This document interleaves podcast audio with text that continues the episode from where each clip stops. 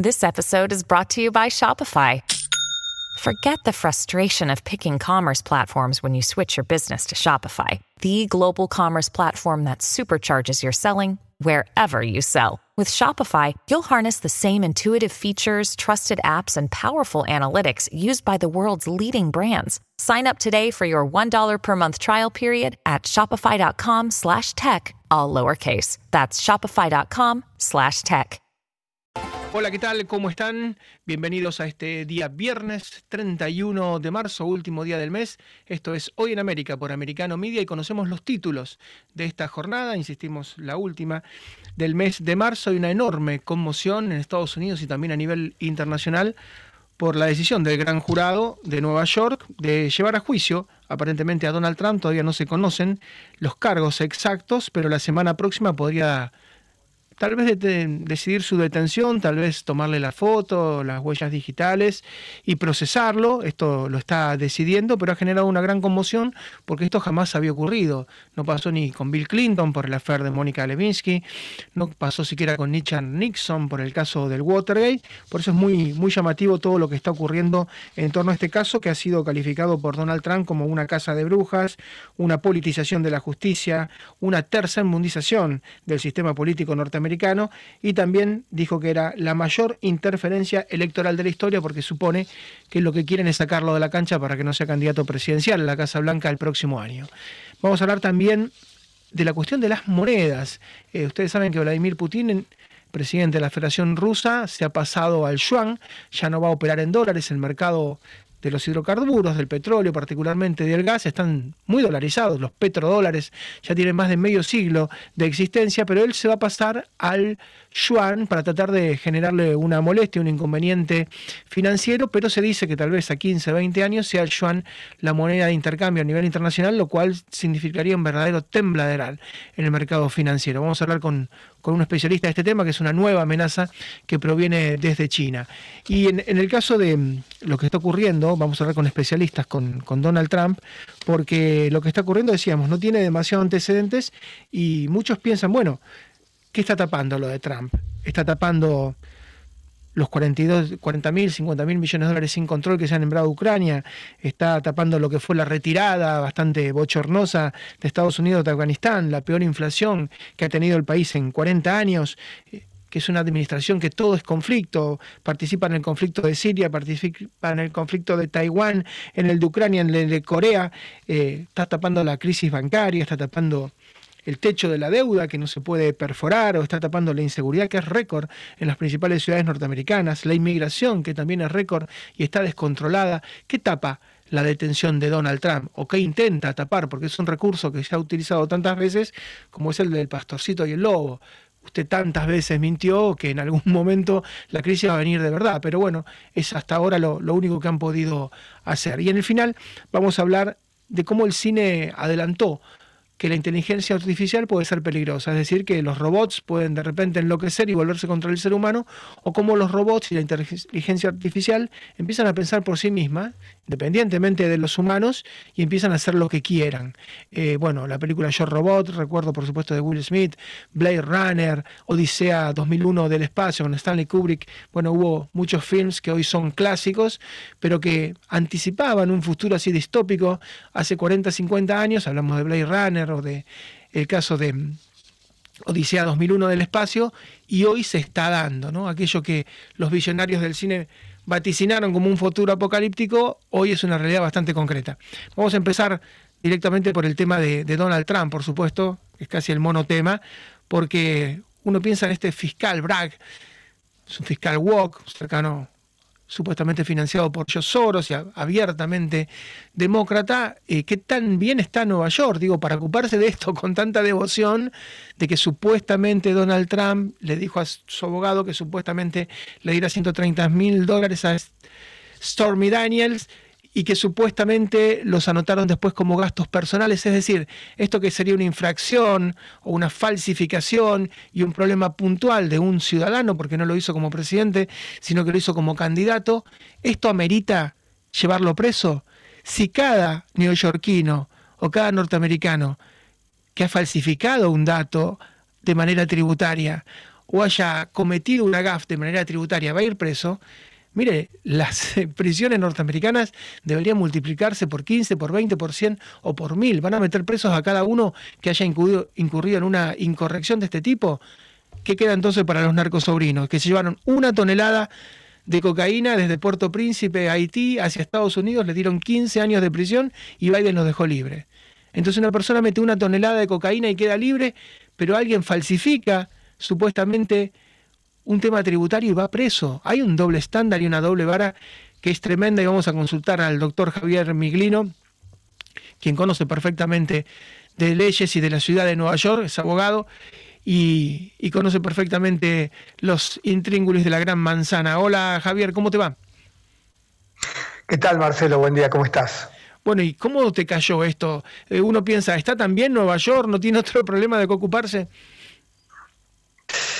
Mira, eh, yo hace tiempo vengo buscando, eh, vengo siguiendo el tema y buscando información uno se va, se va sorprendiendo Vos sabés que yo eh, he trabajado siempre como consultor a partir del, trabajo que desarrollamos en París, en Francia, con, cuestiones como esta en, América Latina y, en Europa, incluso en los Estados Unidos. Y he asesorado, fundamentalmente el trabajo que hago yo es un trabajo de tratar de explicarle a la gente, lo que estamos haciendo ahora, Marcelo, tratar de explicarle las cuestiones jurídicas. Cuando vos las cuestiones jurídicas las podés explicar y la gente las entiende, en general, en el 99% de los casos son verdad. Cuando no se entienden es falso. Te lo voy a contestar con una sola, con un solo dato importante. Un periódico pequeño, le diríamos un periódico humilde, un periódico que no llega a tanta gente, que se llama The New York Times, el número uno del mundo, hace solamente cuatro días explicaba, explicaba o intentaba explicar en qué consiste la acusación contra Donald Trump. Era tal el intríngulis, Marcelo, de, lo que publicaba el New York Times, que ni siquiera un abogado avesado podía llegar a comprenderlo sin reírse de lo que se trataba. Porque es risible, es francamente risible eh, acerca de, la acusación de Trump, simplemente porque no hay no hay un delito simplemente porque esto no, reviste el carácter serio que tiene que tener una acusación, requerir a un eh, jurado que vote, que vaya llevando las cosas en términos a, una imputación formal y luego una acusación, y todo en vista, lógicamente, a eh, crear un, lo que se llama un living case, ¿no? es decir, un caso que de aquí en adelante va a marcar historia en el cual un presidente de los Estados Unidos es acusado. Todos sabemos, yo creo que el señor Trump también lo sabe, todos sabemos que si lo acusan de este caso, atrás de esto vienen las cataratas del Niágara, acá en Buenos Aires diríamos las cataratas del Iguazú, que son más grandes todavía, de casos contra él, porque evidentemente le van, así como inventaron esto, van a inventar muchas cosas más. Sí, vos sabés, Javier, que e, este debe ser como el décimo caso, porque empezó con Müller, a lo mejor vas a recordar cuando se dijo que los rusos habían hackeado la elección y lo terminaron exonerando, siguió con Maralago, que le habían allanado la casa y después Biden tenía exactamente lo mismo, siguió con una llamada que hizo supuestamente Trump a Georgia para dar vuelta a las elecciones y tuvieron que disculparse. Eh, en el título 42 también lo denunciaron y ahora lo están utilizando los demócratas, o el, en el Daily Mail, ¿no? donde hace poco se publicó que quien le dio la plata realmente a Stormy Daniels era el abogado Cohen y no Trump. Es decir, una vez que termina el juicio, los casos se desestiman, pero realmente la tormenta y la confusión que dejaron es difícil de disipar. No, no, pero aparte, Marcelo, mientras vos y yo estamos hablando, seguramente hay un equipo que está, o varios equipos de abogados que están buscando antecedentes para crear nuevas causas. Y eso es justamente lo que Donald Trump seguramente sabe y está preocupado porque dice, van por mi patrimonio, van por mi historia y van por mí terminando mis días en la cárcel. Porque mm, es mucha la gente que me consulta en Europa, por ejemplo, acerca de si le conviene invertir en los Estados Unidos o vivir en los Estados Unidos, y por supuesto que yo le digo que no, porque en muchos casos, lamentablemente, eh, el FBI o agencias similares eh, inventan, inventan historias y después buscan arrepentidos. El señor Cohen, el señor Cohen es una suerte de arrepentido, el ex abogado de Trump, eh, y para desligarse de su culpabilidad, lo único que hace es imputarlo a Trump. Hay una serie muy, muy, muy simpática que mucha gente ha visto que se llama Orange is the New Black, en la cual la narcotraficante, para desligarse de parte de su culpabilidad, imputa a una chica que termina en la cárcel por no haber hecho nada, simplemente por haber estado en el lugar equivocado, en el momento equivocado. Entonces los Estados Unidos de América hoy eh, tienen una trampa a partir de que por cualquier cosa podés terminar en la cárcel, lo que está pasando con Trump lo muestra, y les aclaro a aquellos que por ahí están escuchando en su casa, en una oficina, en un lugar, eh, que quien les habla es el tipo que, por ejemplo, le explicó a la ciudadanía argentina, hubo una tragedia hace 18 años en Buenos Aires, se llamó Cromañón, y este tipo le explicó a la ciudadanía argentina que había que crear una comisión investigadora y luego había que remover eh, a partir de esa comisión investigadora al que era jefe de gobierno de la ciudad de Buenos Aires, el doctor Aníbal Ibarra, y la gente lo entendió y fue removido Ibarra. y tiempo después, Sí, espera, tenemos, que, no, tenemos que ir a una pausa porque tenemos que tomar una cadena, ah. pero te, dejo una, pregunta planteada para, para cuando volvamos eh, con respecto a lo que se puede estar preparando en determinados laboratorios ciertas alquimias que pueden venir en el futuro. Hacemos una pausa muy breve y ya volvemos con el doctor Javier Miglino.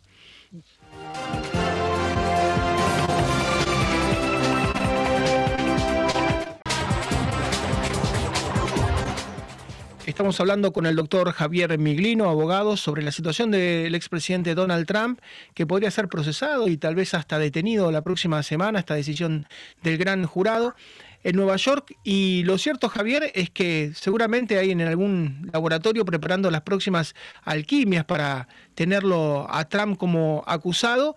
Y es una forma de, cuando vos haces una acusación, pero detrás tuyo hay un mainstream, hay una cantidad de medios enormes que toman esa acusación y la repiten y la amplifican y la universalizan, eh, después ya no se sabe exactamente qué es fake news y qué es verdad, y genera una enorme confusión. Entonces vos decís, bueno, pero este caso no tiene ni pies ni cabeza, pero tal vez no importa que tenga pies y cabezas, lo importante es darles alimento para, como vos nombrabas el New York Times, Washington Post o un montón de medios que justamente están esperando la CNN para tomar esto y tupacamarizar, ¿no? Romper en cuatro, en cinco todo lo que se pueda la figura de Trump. Sí, la realidad es que la gente eh, a nivel internacional eh, tenía una imagen muy buena de los Estados Unidos de América y de su sistema judicial. Eso se ha ido resquebrajando. Uno puede decir, por ejemplo, que hay armas químicas en Irak y matar gente, pero miles de personas y destruir, y después decir que en realidad era toda una mentira. Eso pasó hace 20 años, Marcelo, no pasó ayer. Entonces hace 20 años que ya las cosas vienen mal en Estados Unidos eh, y te decía para redondear, después de que Aníbal Ibarra, el jefe de gobierno, fue removido a partir de un planteo mío, también hubo el, jefe de gobierno que lo siguió, llamaba Jorge Tellerman, decía que era licenciado y no lo era. Parece una nimiedad, pero es un delito, es el delito de usurpación de títulos y honores. Y una vez más yo le expliqué a la gente, lo denuncié a Tellerman y le expliqué a la gente qué consistía el delito. Y Tellerman dejó de ser jefe de gobierno. Y tiempo después hubo un cantante que por ahí la gente conoce, se llama Fito Páez, que dijo que le tenía asco a la mitad de Buenos Aires. Yo le expliqué a la gente que eso era una discriminación terrible, brutal, que infringía la ley, denuncié a Fito Páez. Y Fito Páez, si bien siguió cantando, al día de la fecha no llena ni, ni un baño de hombres. ¿Qué te quiero decir con esto, Marcelo? Que cuando las causas son claras y están bien explicadas y son reales, la gente las entiende y la justicia actúa. Acá, primero Donald Trump, y esto es un consejo para todos los que me están escuchando, busquen buenos abogados, porque si van a tener abogados como Cohen, que a la primera de cambios va a declarar contra vos, ahí Trump es un tipo inteligente, pero evidentemente eligiendo abogados no va bien, porque todo esto nace de la acusación de Cohen. Y francamente me sorprendió lo del New York Times explicando esto y vos enumeraste varias, varias posibles causas para tapar, ¿no? Todo el, nivel de conflictividad altísimo que tiene el día de hoy Estados Unidos, que prácticamente está eh, intentando crear conflictos o meterse en los conflictos que hay en todo el planeta. Hablaste de la caída de los bancos, el, Silicon Valley Bank lo, sabe todo el mundo, eh, pero no hablaste de una cosa que, todo el mundo trata de guardar bajo la alfombra, que es el fentanilo. El día de ayer el New York Times, también este pequeño diario llamado New York Times, decía eh, cómo utilizar el Narcan, es decir, el antídoto contra el fentanilo. Cuando un diario de la talla del New York Times tiene que explicar cómo utilizar un eh, elemento químico que anula los efectos del fentanilo para que no te mate, para que no te mate simplemente en la calle, es porque tienen un problema con el fentanilo, porque está muriendo mucha gente eh, las estadísticas no son claras, algunos dicen 100.000, otros dicen 200.000, otros dicen incluso 300.000 personas que mueren por año por el fentanilo, el uso del fentanilo. Nueva York es el epicentro del fentanilo. Entonces me parece que por ahí lo que estamos haciendo, Marcelo, es tratando de tapar un poco problemas gravísimos que tenemos con esto eh, y atacándolo a, Donald Trump. esa, esa, es, esa es la idea que me queda a mí y esa es la idea que le queda a mucha gente. ¿eh? Así es, es una agenda que tiene la gente, y la preocupación que tiene por sus hijos, obvio, y es una agenda distinta que tiene este fiscal, Brack, que bueno, es una agenda personal, es un tema que no está instalado, un tema que pasó hace 20 años, que se discutió en la campaña del 2016, pero lo repone porque realmente los guarismos, los números con vistas a las presidenciales del año próximo son fantasmagóricas para los demócratas y bueno, de alguna manera cumple con su misión. Javier, como siempre, un gran abrazo y muchas gracias. ¿eh? No, querido, que estés muy bien. Hasta luego. Gracias, el doctor Javier Miglino, que es abogado especialista en temas de seguridad en, Nueva York particularmente. Em, tiene un montón de problemas, ¿no? Nueva York que van desde las ratas hasta la inseguridad, hasta lo que pasa en el metro, hasta los homeless, eh, los migrantes que han prácticamente hecho explotar todos los servicios de asistencia, al punto que le tuvieron que generar carpas especiales en, en Ellis Island y después en un puerto de cruceros en Brooklyn frente a Manhattan. Bueno, todos los problemas que tiene el, decía el doctor Miglino hace un par de días, salió en el New York Times, cómo tomar una suerte de antídoto contra fentanilo. Es decir, como no se puede controlar la venta de fentanilo, le enseñan a la gente que toma un antídoto para no morirse. O sea, ya estamos tratando de llegar a las consecuencias, pero nunca a las causas. Entonces, en ese marco, que la ciudad la está pasando mal, que ha tenido casos gravísimos, que los fiscales se encarguen de esto y que paralicen y conmocionen la opinión pública, es muy, muy difícil. Eh, Donald Trump habló de casa de brujas, politización de la justicia, tercermundización de la justicia de Estados Unidos y la mayor interferencia electoral de la historia. No había antecedentes para lo de Maralago, 250 años de historia, no había antecedentes que hubieran allanado, ¿no? que hubieran allanado a un expresidente como pasó, sin que él estuviera presente, sin avisarle, revolviendo todas sus cosas, metiéndose en sus computadoras personales. Nunca había pasado y tampoco ha pasado nunca en doscientos y pico años de historia que quieran procesar o detener a un expresidente. Son dos casos absolutamente inéditos. Vamos a consultar a Artes Opinián, que es un prestigioso analista político, amigo que siempre nos ayuda. Hola Art, ¿cómo te va? Muy bien, muy buenos días, feliz viernes a todos los radio oyentes y mucho gusto estar aquí con usted. Bueno, ¿y cómo estás tomando personalmente? ¿Te imaginabas que se iban a animar a tanto o pensabas que en algún momento el gran jurado o alguien iba a ponerle paños fríos a la situación?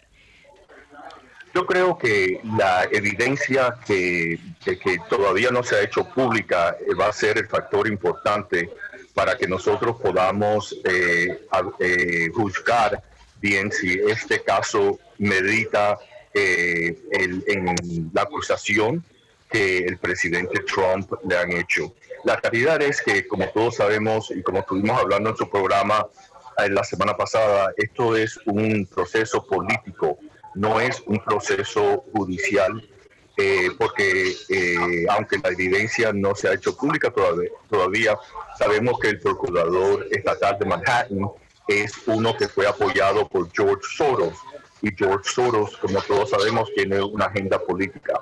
Así que eh, es un precedente muy, muy peligroso para los Estados Unidos, nunca se había realizado antes y quizás podemos ver en el futuro que algún procurador estatal quiera traerle eh, cargos al presidente Biden, porque como ahora sabemos que el presidente Biden quizás fue partícipe de fondos que le dieron compañías eh, chinas al hijo Hunter Biden, en donde los repartió a su tío, a su suegra, etcétera, y entonces no se sabe el, cuarto Biden, si es Joe Biden, que le llaman el DECAI, que supuestamente recibe 10% de todos los ingresos eh, de intereses extranjeros, rusos, ucranianos y chinos del, del hijo Hunter Biden.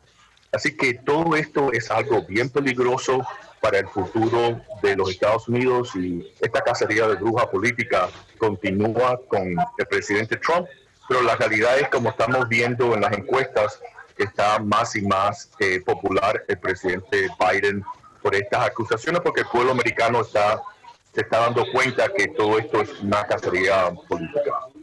Arti, esto empieza con la justicia sigue con la política y puede terminar con la economía, porque puede haber a partir de ahora una desconfianza por parte de los inversores, porque si así actúa la política y actúa la parte judicial persiguiendo a los opositores, esto estamos acostumbrados en Latinoamérica o en países tercermundistas, con lo cual a futuro eh, yo creo que hasta la propia economía va a sufrir.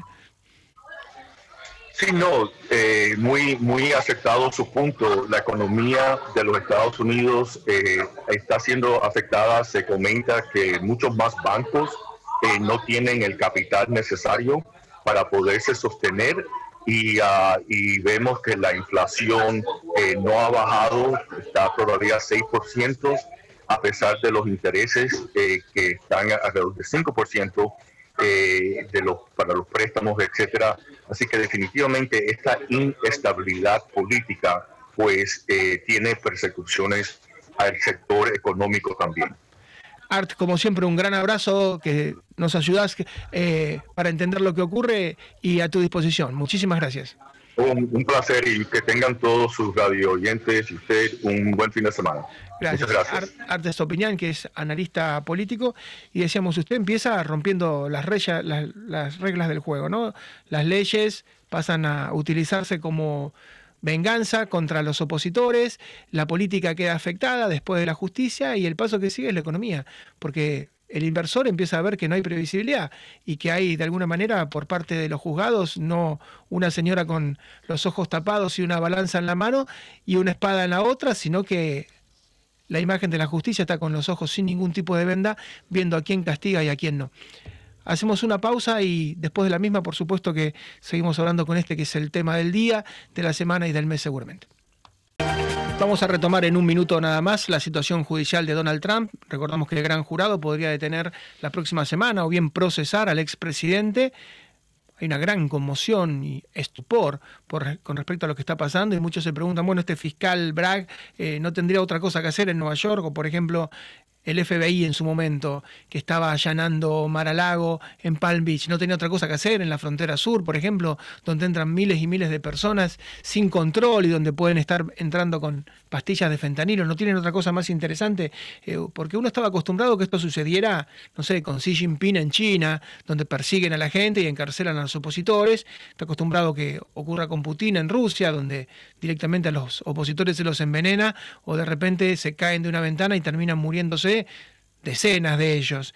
Eh, estaba acostumbrado a Maduro y su helicoide, ese lugar donde tortura a la gente y en muchos casos termina matándola. Estaba acostumbrado a Daniel Ortega y la catedral tenebrosa una suerte de fortaleza cerca de Managua, donde también tortura y mata a la gente. Estaba acostumbrado a Arce, el presidente boliviano, que se está convirtiendo en un dictador que mandó a meter preso a Camacho, el opositor principal de Santa Cruz de la Sierra, que es una zona muy refractaria a todo lo que tiene que ver con el MAS, con el movimiento al socialismo, con la izquierda boliviana, o estaba acostumbrado a verlo en otros sitios, ¿no? Por supuesto, Díaz Canel en Cuba es un ejemplo de cajón de manual, o en Irán, un régimen teocrático que ha matado cientos de personas por protestar en la calle, pero no estaba acostumbrado a verlo nunca en Estados Unidos. Eh, insisto, esto no pasó ni con Nixon después del Watergate, no pasó con Bill Clinton después del affair con Miss Levinsky, y está pasando ahora, por eso muchos se restregan y tratan de ver si lo que están asistiendo en los en los medios de comunicación, ¿no? lo que sale publicado en los portales, en los diarios, en la televisión, es real, pero sí, evidentemente es real. Hay una frase de un poeta ítalo argentino, en su momento que fue muy famoso, Antonio Porquia, que decía, tú crees que me matas, yo creo que te suicidas, ¿no? Repito, tú crees que me matas, yo creo que te suicidas. ¿Y por qué esto? Porque mm, puede salir el tiro por la culata, cuidado, eh, como en el judo. la fuerza de un oponente puede volverse en su propia contra. Cuidado porque los antecedentes dicen que aunque Trump esté detenido, que aunque un político en Estados Unidos esté detenido, puede ser candidato, candidato presidencial. Hay un caso de hace más de un siglo, de 1920, de Eugene Debs, que era un socialista. Y Eugene Debs estaba preso por determinado tipo de acusaciones, serias o no, ciertas o no, y él se presenta y lo aceptan y saca 900.000 votos, que para la época, la población de Estados Unidos hace 100 años era por supuesto muchísimo menor a la actual, bueno, se presenta y saca 900.000 votos. Entonces, entre las condiciones para ser presidente de Estados Unidos, no eh, existe esa que diga, bueno, si usted está preso o si usted está procesado, no puede ser candidato. Trump va a ser candidato igual y con más razón, con mucha más razón por todo lo que está ocurriendo. Así que cuidado que el tiro puede salir por la culata. Insisto con lo que decía, porque tú crees que me matas, yo creo que te suicidas. Ustedes me confirman, tenemos en línea. Ah, vamos a hablar entonces con Eric Fajardo eh, para preguntarle cómo ha tomado él con su vasta experiencia desde Washington lo que está ocurriendo. Hola Eric, ¿cómo te va? ¿Qué tal Marcelo? Un gusto estar nuevamente en tu espacio. Bueno, ¿y cómo lo has tomado esta decisión del gran jurado? Bueno, hay dos cosas. Eh, la primera es dentro de lo jurídico, el hecho de que es insoslayable ya que se ha inaugurado una nueva era para lo judicial en los Estados Unidos, una era que, bueno, hemos experimentado desde hace 30 años en Latinoamérica, pero que nadie esperaba que suceda en los Estados Unidos, mucho menos en este momento de la historia, ¿no? Y es la era de la judicialización de la política. Ahora, eh, la judicialización de la política, eh, lo que en los Estados Unidos llaman la weaponización del gobierno federal o la armamentización del gobierno federal, tiene pues un efecto ineludible e innegable lo que es la salud y el estado de la democracia. ¿no? La categoría que la ciencia política usa es el democratic backsliding o retroceso democrático, y, en Latinoamérica le llamamos a esto las democracias ficcionales o las democracias virtuales, ¿no? Es decir, un gobierno constitucionalmente electo, pero que no gobierna en independencia de poderes y además tiene intervenidos los otros poderes directa o indirectamente, así como lo, dice el periodista. A ver, si lo, perdimos a Eric, hacemos... A ver, Eric, si, si nos estás escuchando ahora, ¿nos escuchas mejor? Aló, aló. Yo te escucho perfectamente, lo, ah, lamento. ¿Hasta dónde me, me escuchaste? Es perfecto, estaba citando a un periodista. Sí, sí, sí. Entonces decía el periodista Matt Taibbi el otro día en la Comisión de Weaponización del Gobierno Federal, lo decía muy claro, ¿no? No se puede hablar ya de una salud democrática completa de un gobierno cuando de repente uno de los dos poderes empieza a subsumir a los otros. En este caso está claro que hay una influencia política e ideológica muy fuerte sobre los que ejecutaron la sentencia desde el Distrito Judicial de Manhattan en Nueva York. Hay una clara orientación del fiscal, hay además pasos eh, procedimentales que se han violado, esto que se llama el estatuto de restricciones o, los límites estatutarios, eh, el tema que hace al derecho a no ser juzgado dos veces por el mismo delito, el respeto a los plazos procesales y los límites de tiempo que tiene la justicia para encauzarte en caso de, finalmente, el principio de probidad del juzgador, que es el hecho de que quien te juzga tiene que tener una clara presunción de ser independiente en el ejercicio de su función, lo cual, por supuesto, con la revelación de que está financiado eh, el fiscal Alvin. Eh, Braga en su elección por George Soros queda por los suelos. Estos elementos para mí han contaminado muchísimo la posibilidad de creer que estamos frente a una decisión judicial transparente y proba y esto daña enormemente no solo la credibilidad del gobierno, que ahora para mí está visto como el gobierno en democratic backsliding, sino y sobre todo la credibilidad de lo que para mí es el último sistema judicial creíble en el mundo libre, los Estados Unidos. Tú puedes tener problemas políticos en Estados Unidos hace 10 años, pero hasta ayer lo que nadie discutía era que podías encontrar una justicia independiente acá. Así es, y son muchas las cuestiones que están pasando, ¿no? Porque en apenas dos años tenemos los de Afganistán, tenemos los miles de millones de dólares que se han mandado a Ucrania, tenemos la peor inflación en 40 años, todo es un conflicto, ¿no?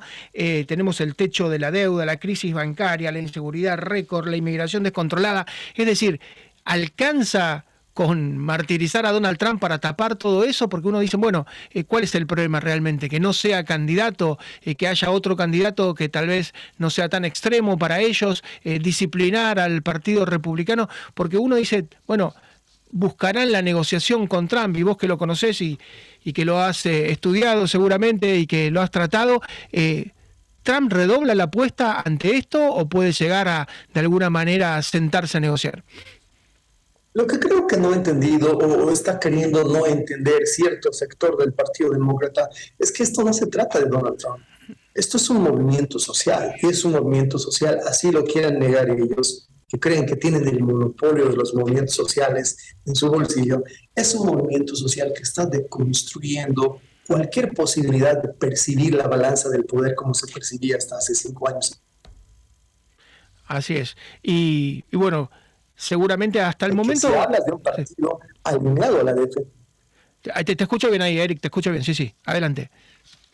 Sí, sí, te decía que si hasta cinco años atrás había claridad en los estadounidenses acerca de cuál era el partido alineado a la defensa de las libertades civiles, la libertad de expresión, la segunda enmienda, la posibilidad del ejercicio de la justicia independiente de la influencia y el poder, esa percepción ha cambiado drásticamente de lo que es el Partido Demócrata al Partido Republicano. Es innegable que tenemos una clara percepción de los norteamericanos sobre cómo ha cambiado cómo ha girado el eje de la percepción sobre qué valores defiende qué partido. Estamos en una situación en la que innegablemente hoy día es el Partido Republicano quien está tomando la defensa de libertades que el Partido Demócrata, que se ha embanderado de ella por décadas, hoy día resulta ser el primero en atacarlas, en vulnerarlas. Yo pienso que el efecto de largo término político va a ser completamente contrario al Partido Demócrata y a esa cúpula que no percibe que no se trata de liquidar a Donald Trump. Esto no es un circo amaestrado. Los Estados Unidos, 76 millones de americanos, tienen una clara definición sobre que este tipo de cosas, la judicialización del gobierno federal, la armamentización de agencias federales para no hacer justicia, sino persecución política y funcionar como comisarías políticas de una ideología, el hecho de que de repente estés usando una corporación, un charter de agencias del gobierno como la CIA y el FBI, universidades y, ONGs, como lo han denunciado Matt Taibbi y Michael Schellenberger, para censurar industrialmente para ejecutar shadow banning, para ejecutar blacklisting de periodistas, son violaciones demasiado atroces a la marca política del Partido Demócrata. Yo pienso que de aquí en adelante, con Trump o sin Trump, lo que se está constituyendo es una coraza dura dentro de la cual no solo hay conservadores, sino independientes y ahora también muchos demócratas que están empezando a entender que 2024 es sobreparar, los mexicanos dirían, parar este desmadre y, frenar esta, este democratic backsliding que entrado los Estados Unidos. Eric, muchas gracias y te prometo la próxima que hablemos del rol de los medios, porque lo hemos dejado afuera, pero tienen mucho que ver, porque toman este tipo de cosas, las magnifican, las amplifican y las hacen creíbles y no son, por supuesto, inocentes. Un gran abrazo, Eric, como siempre. A ti, Marcelo, hasta siempre. Eric Fajardo, analista político, vamos a hablar en algún momento de del rol de los medios porque es vital. Si estas cosas no son amplificadas, multiplicadas, hasta la eternidad y hasta el cansancio no servirían de nada. Última pausa, volvemos con el tramo final del programa después de la misma.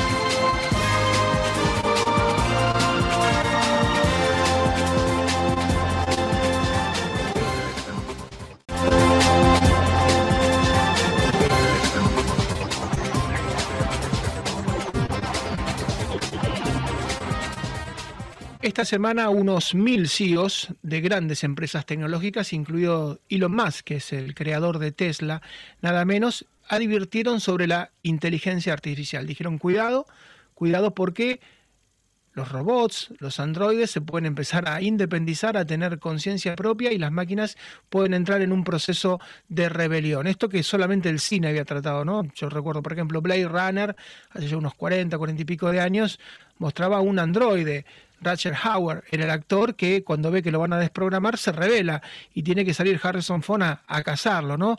O bien 2001, Odisea del Espacio, Stanley Kubrick, también hace muchísimos años, hace medio siglo, donde una nave espacial toma el control de sí misma y toma a los astronautas prácticamente de rehenes. Eh, más aquí en el tiempo, Yo Robot, Will Smith tiene que también tratar de controlar, de capturar a un robot a un androide que enloquece y que, y que se escapa. Bueno, el año pasado hasta un dibujito hubo donde los teléfonos celulares hacían una inteligencia propia y se rebelaban contra el ser humano. Esto que parecía ciencia ficción es una advertencia concreta dicen que tienes que parar por seis meses la investigación de la inteligencia artificial, detenerla, algo que por supuesto no va a ocurrir, porque detrás de la inteligencia artificial hay cientos de miles de millones de dólares en investigación.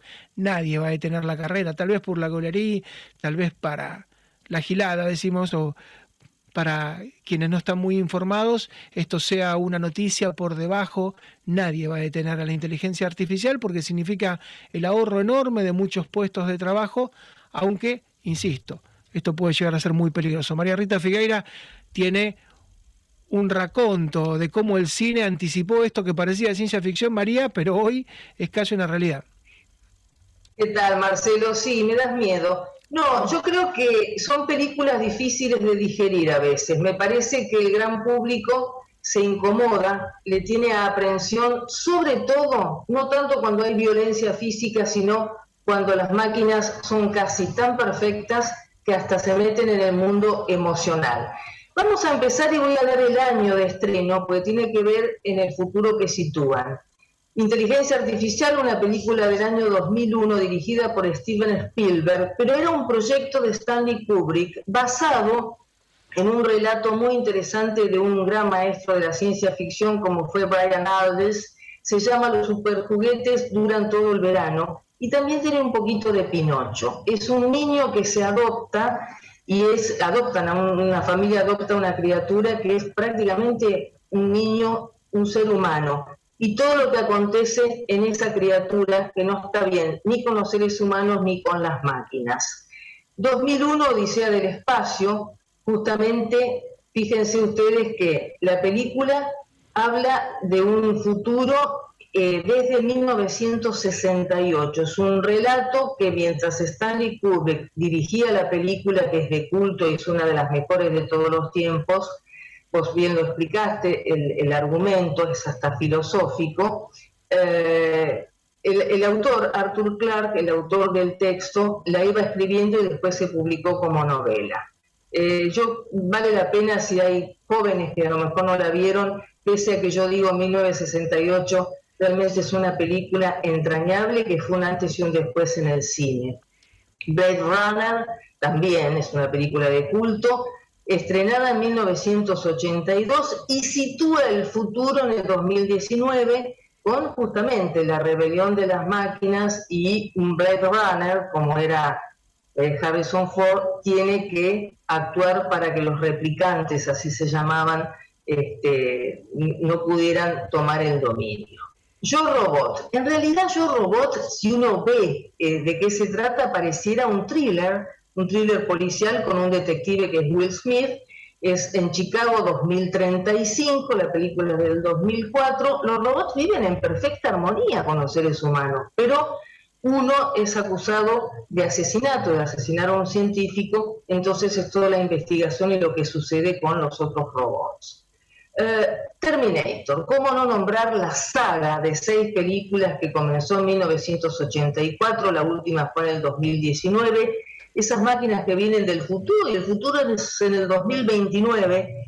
Creo que todos hemos, yo vi todas, a mí la que más me gusta es la número dos, pero eh, todos hemos visto estas películas donde vemos las máquinas, donde vemos las buenas y las malas, donde vemos la resistencia y un futuro apocalíptico. El hombre bicentenario, año 1999, no es una película excelente, pero el tema es muy interesante. Robin Williams es un robot que se llama Android, que vive con una familia, que es de lo más afable, y después, bueno, por supuesto, empiezan a surgir algunos problemas, eh, va, el título lo anticipa, el hombre bicentenario, eh, los miembros de la familia eh, por la ley de la vida van muriendo, él continúa y se da una cuestión también emocional, está basado en un relato de Isaac Asimov que es superior a la película. Ex Machina, esta película no tuvo impacto y es injusto porque está muy bien hecha es del año 2014, es la creación de Ava, un robot mujer. La inteligencia artificial es la protagonista también de la, de la película. Y bueno, ¿qué sucede? ¿Qué sucede ante las emociones, ante el contacto con la gente y demás? Y lo mismo ocurre con la película Her, ella, también del mismo año. Eh, Joaquín Phoenix es un hombre que encuentra en un, adquiere, digamos, como si fuera un sistema operativo basado en la inteligencia artificial y en los diálogos que tiene con una mujer, y existe un vínculo tan fuerte que se enamora, eh, existe un vínculo, por eso realmente me parece muy interesante, porque no solo uno le tiene miedo, o por lo menos aprehensión, a lo que puede ocurrir, a la violencia, sino también a la empatía con una máquina y empezar a sentir y empezar a tener un mundo de sentimientos y de emociones. Eh, es una película que lamentablemente no es tan tan buena, pero sí también el tema, trazando en su identidad virtual, un reparto alucinante, Johnny Depp, Morgan Freeman, eh, Rebecca Hall, Paul, Bettany, eh, Cillian Murphy. Bueno, también eh, plantea algo que todos nos preguntamos y vos también lo anunciaste.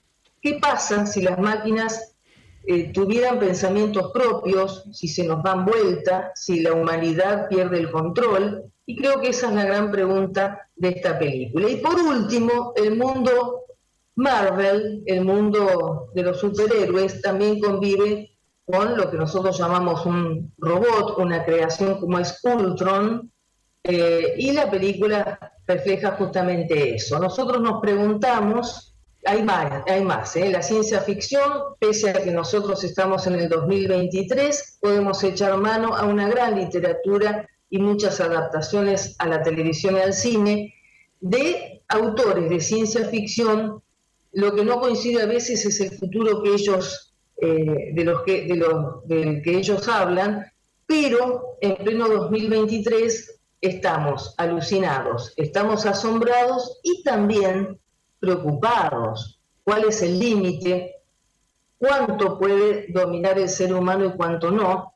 Y las películas, todas las que nombré, son interesantes, algunas más que otras muestran la violencia de las máquinas, pero incomoda y preocupa desde ya.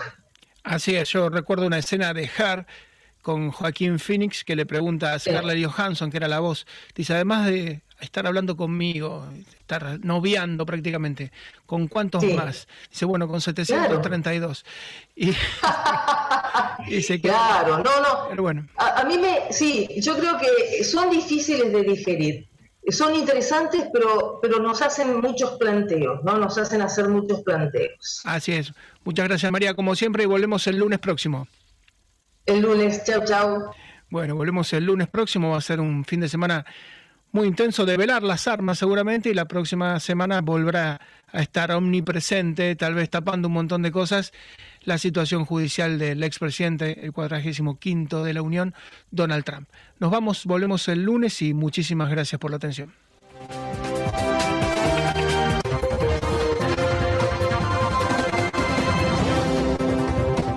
This podcast is a part of the C Suite Radio Network. For more top business podcasts, visit c-suiteradio.com.